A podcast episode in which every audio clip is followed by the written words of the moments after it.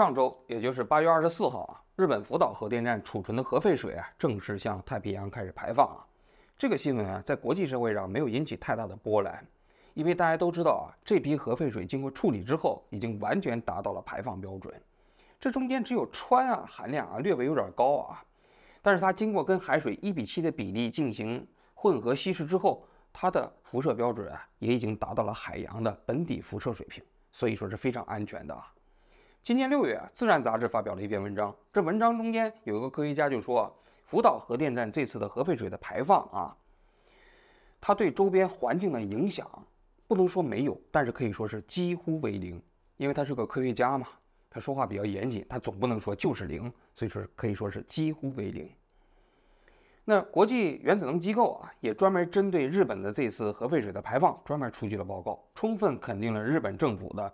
处理过程中间的严谨、科学和透明，表扬日本是一个优等生。这个我们过去专门做过节目啊。所以在这种情况下，你可以看一下太平洋周边这些国家，美国、加拿大啊、澳大利亚、新西兰啊、印度尼西亚、菲律宾，大家都没有表示出对日本这次排放核废水的担忧啊。美国就干脆说，他说欢迎日本这种排放，就是应该这么做嘛啊。但是毕竟啊，日本福岛核电站排放的这个水中间还是有一些放射性物质嘛。它对周边国家还是有影响的，那影响最大的就是中国。中国的中央电视台啊，这几天在连篇累牍的报道日本福岛核电站在排放核废水这件事情啊。然后，中国驻日本的那电视台的记者啊拿着一个改革记录器，从东京开始出发，一路往那个福岛核电站开。然后这些报道之后，就把中国的普通的老百姓给吓坏了啊！可以看抖音上啊，一片哀鸿遍野，大家都觉得。世界末日要到了，普通老百姓啊情绪非常不稳定啊，所以有人说了，福岛核电站这次排放的核废水，虽然里头这个核污染呢非常少，但是很快污染了中国，尤其是污染了很多人的大脑啊。症状是什么呢？症状就是抢盐。抢盐这件事情啊，我经历过好几次啊。非典的时候，当时老百姓一方面到超市去抢东西，另外一方面啊就去抢盐。后来在新冠的时候也是一样啊。老百姓在抢大米、抢蔬菜的同时啊，也去抢盐，为什么？因为中国的老百姓就觉得这盐呢有神奇的功能啊，所以但凡有风吹草动，除了抢食物之外，一定要去抢盐。所以抢盐呢，现在已经成为了中华民族新的民俗。那为什么中国老百姓特别喜欢去抢盐呢？我也仔细看了一下，这很多国家他遇到瘟疫的时候，从来没有抢盐这个习俗。那为什么中国人这么钟爱食盐呢？我觉得有这么几个方面的原因啊。首先，第一点，就食盐在中国历史上啊，它曾经在很漫长的时间里，它是个奢侈品。汉代，包括后来的隋唐啊，很长一段时期啊，这盐铁是专卖的。所谓专卖，就只有政府可以生产销售食盐。那个时候，食盐的价格高了去了，奢侈品呢，一般老百姓根本吃不起，只有大户人家用真金白银才能买得起食盐啊。所以我们小时候听评书，那《隋唐演义》里头，程咬金干什么呢？打闷棍卖私盐。那个时候卖私盐就相当于现在倒卖食品，那是暴利呀。到了近代，实际上在很多偏僻地区，食盐仍然比较稀罕。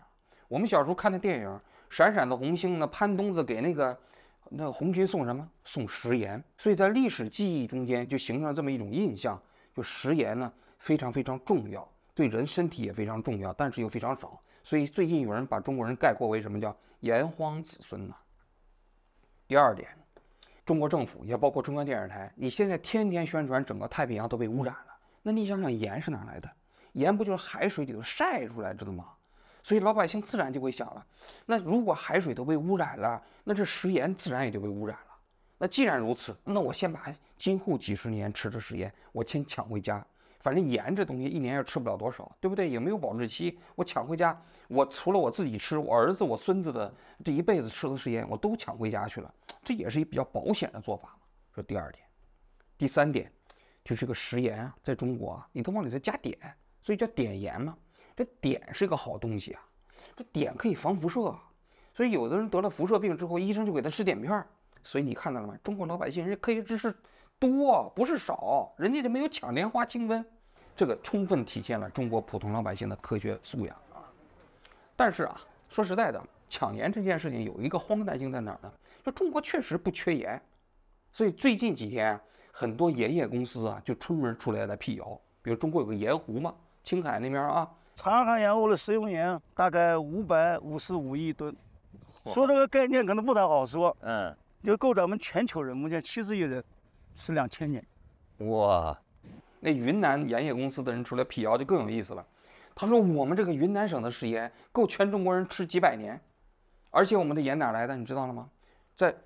地下打的井盐，这井盐什么时候就形成的？你们知道了吗？是侏罗纪恐龙时代的时候，那个盐就形成了，跟日本的这个福岛的核辐射一点关系都没有。你们放心。而且啊，很多人出来科普说，中国的食盐百分之八十是井盐，只有百分之十是海盐，所以呢，其实抢海盐根本没必要。但是老百姓啊。实际上，那个情绪上来之后，根本不听，仍然去抢，所以很多超市的盐全部被抢光了啊！要我说，这个抢盐这个事情啊，实际上归根结底还在于中国政府的宣传。那你中国政府在八月二十四号这天宣布什么？宣布的是取消日本一切海产品的进口。那这蕴含的逻辑是什么呢？这逻辑就是说，那肯定日本往这一排放，日本的你这水产品那肯定就被污染了，你污染就不能吃了，所以我不让进口了嘛。对吧？那老百姓就会顺着这个逻辑想，那既然日本的这个海产品排到水里不能吃了，那盐中国的不能吃了，这也合乎逻辑嘛？结果就在八月二十四号啊，彭博社在中国外交部新闻发布会上问了汪文斌一个问题，我觉得特别有趣。I had a question about China's announcement today that would halt the import of all Japanese fish to protect the lives and health of Chinese people. We want to know what the scientific reason for the ban is. If China is concerned that the release of wastewater from Fukushima will contaminate all the waters surrounding the Japanese archipelago, then wouldn't it also endanger the waters around the Korean Peninsula and Russia? Is China considering banning seafood imports from those countries as well? Thank you. 海关总署今天已经发布了关于全面暂停进口日本水产品的公告，大家可以查阅。说实在的，大家还有人就找出来，就在二零一一年，福岛当时出核电事故的时候啊，实际上第一时间它的那个冷却水啊，有很多没有经过处理就直接排到大海里头去了，比现在要严重的多。但是中国当时怎么说的呢？说没事儿，不用着急，大家不用太担心，更不用去抢盐，呃，事故没有大家想象那么严重。但是为什么时隔十二年之后啊，现在经过处理的水往海里排放的时候，中国却开始渲染整个这种恐慌呢？我觉得这个其实特别有意思，说白了就是用立场来代替科学。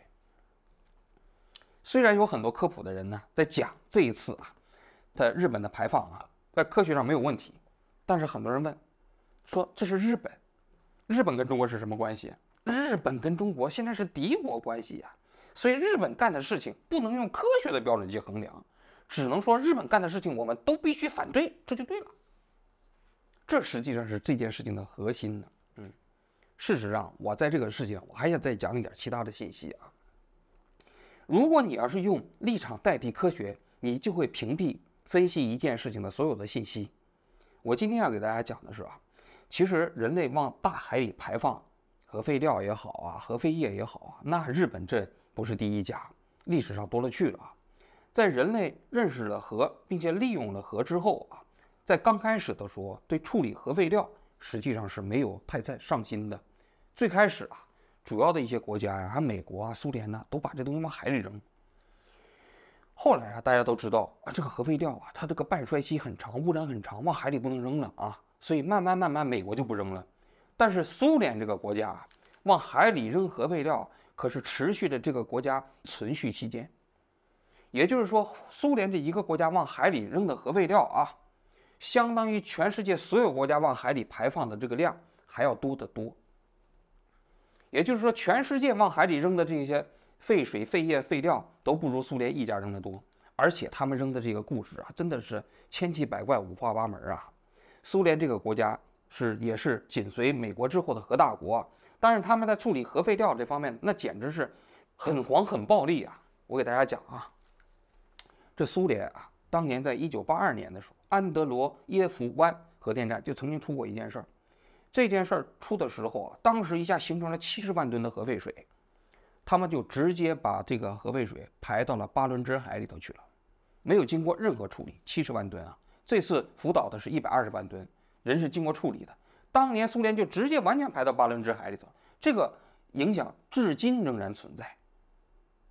这是一次啊。到八六年的时候，切尔诺贝利就大家都非常熟悉了。切尔诺贝利核电站出了事故之后啊，它那个石墨反应堆也需要冷却啊，要把那闸门打开，要要要用那个水来冷却啊。冷却完之后，这些水哪去了？苏联直接把它排到了第聂伯河里头去了。这就是苏联的，根本没有任何处理呀。还有，你比如说，苏联当年这个不是有那个核潜艇吗？核潜艇里头装的核弹头吗？他们在一次那核潜艇事故过程中间，有十六枚核弹头就直接丢到了这个太平洋里头。这直接这核弹头现在还在太平洋里头呢。这哪天都炸了，你可以想想对海洋的影响吗？那比这个核电站要高了去了。还有更令人发指的，这苏联当年研究这个，就是这个核动力的卫星啊，它往上发的时候，结果这卫星呢，这运载火箭呢就出事儿了。出事儿之后就掉到了这个加拿大。这个调到加拿大之后啊，就把加拿大一片十二万平方公里的土地全部污染了。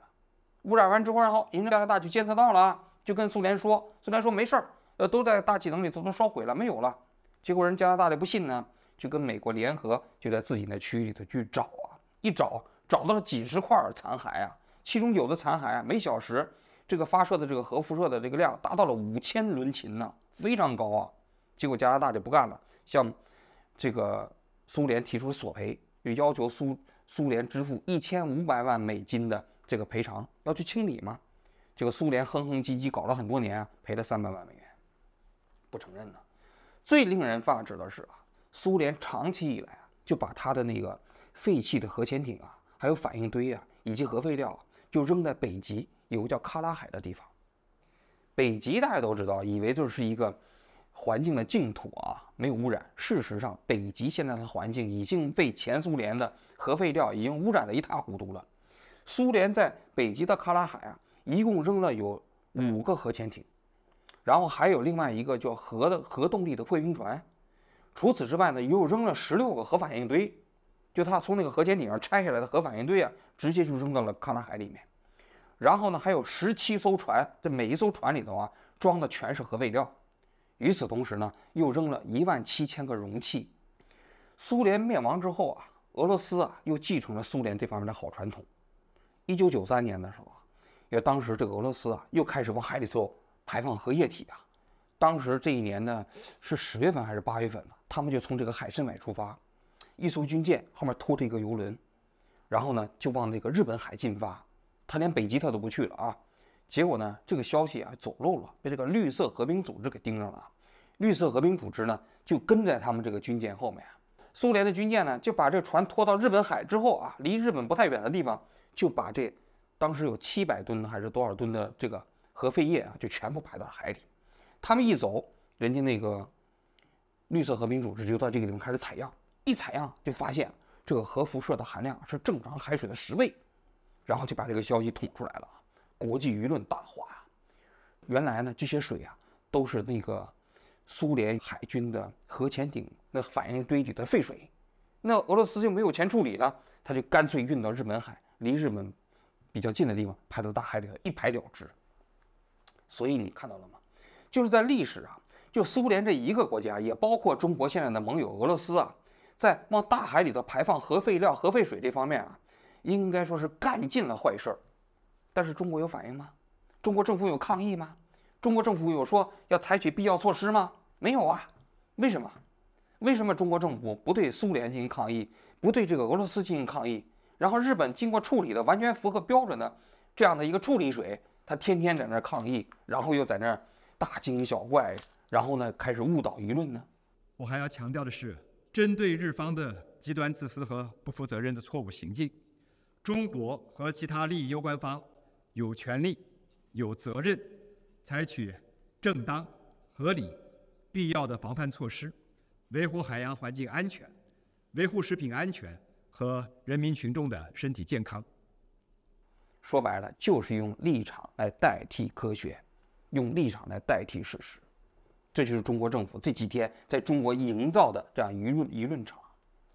但是啊，说句心里话，其实这样一种愚民的方式啊。它也有非常大的后果和代价。首先，第一个方面，现在去抢盐的这批人呢，都是一些愚民呐。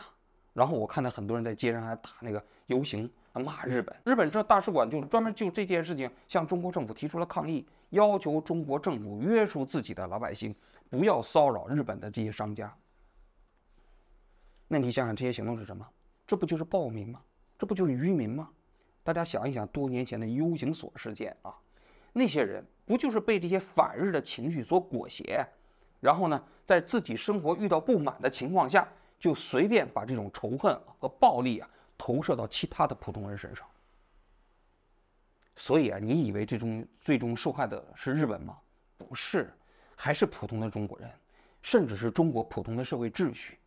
这些暴民呢，兴起容易啊，真要是让他平息下来难呐。历史上呢，慈禧太后在义和团的时候，曾经看到各地风起云涌的这些暴民，她曾经说过一句话，说这个团民呢，民心可用。结果呢？最后当义和团烽火燎原之后啊，大清王朝也在这个过程中间风雨飘摇。所以啊，就是这个愚民暴民的这个政策啊，一旦要是往前走，最终很容易反噬到自己。这第一点。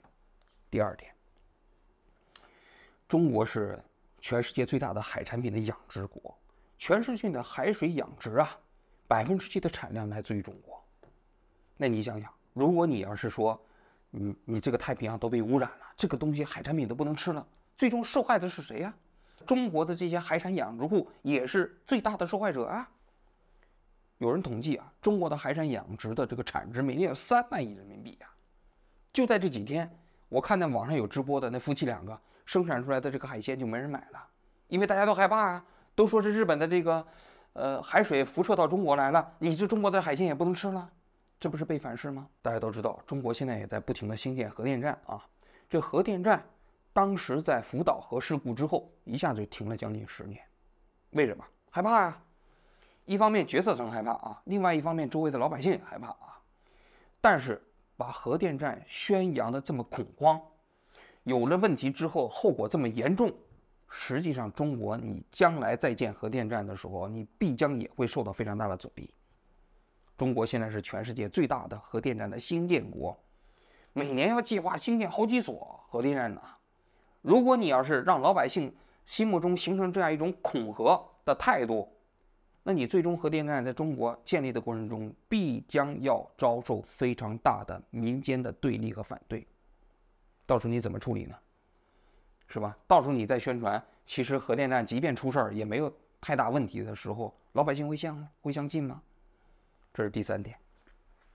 第四点，最重要的一点，其实日本这件事情，如果我们回归到科学层面上来讲，它就是一个非常容易理解和沟通的问题。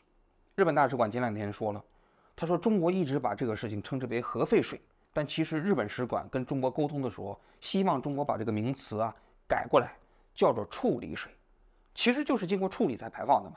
但你说核废水，实际上给人感觉这里头还存在着很多污染物，但是。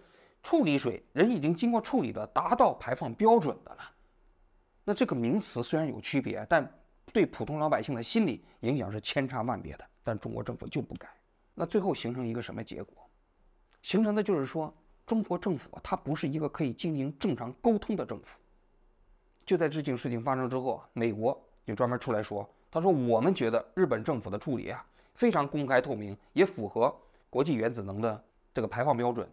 是吧？包括联合国啊，联合国的那个秘书长的发言人面对中国记者采访的时候，那真的是针锋相对啊。中国那个记者其实是非常挑衅啊，但是那个联合国秘书长的发言人，人家根本不落下风，这是一个非常正常的态度。但是中国政府呢，就不能跟国际社会啊，也包括日本政府啊，进行一个正常的沟通。那国际社会会怎么理解中国呢？就觉得中国政府是一个流氓嘛？这一个非常简单的科学问题。你都不能进行正常沟通，你就为了你自己所谓的那个利益啊，你置一个最基本的科学常识于不顾，至于最基本的科学逻辑于不顾，那你想想，这样的政府，我们将来怎么跟你打交道啊？你不但在内，你欺骗普通的老百姓，制造恐慌；你对外，你耍尽了流氓手段呢，不讲道理，撒泼打滚啊。那这样的政府一旦强大起来，别人怎么可以跟你友好相处呢？所以啊，我个人觉得，中国政府啊，采用这样一种方式来对待福岛核电站的事故啊，它或许啊可以满足于一时它的短期利益，但长期以往啊，一定。会对他造成更大的自我伤害。好我今天就讲到这里谢谢大家。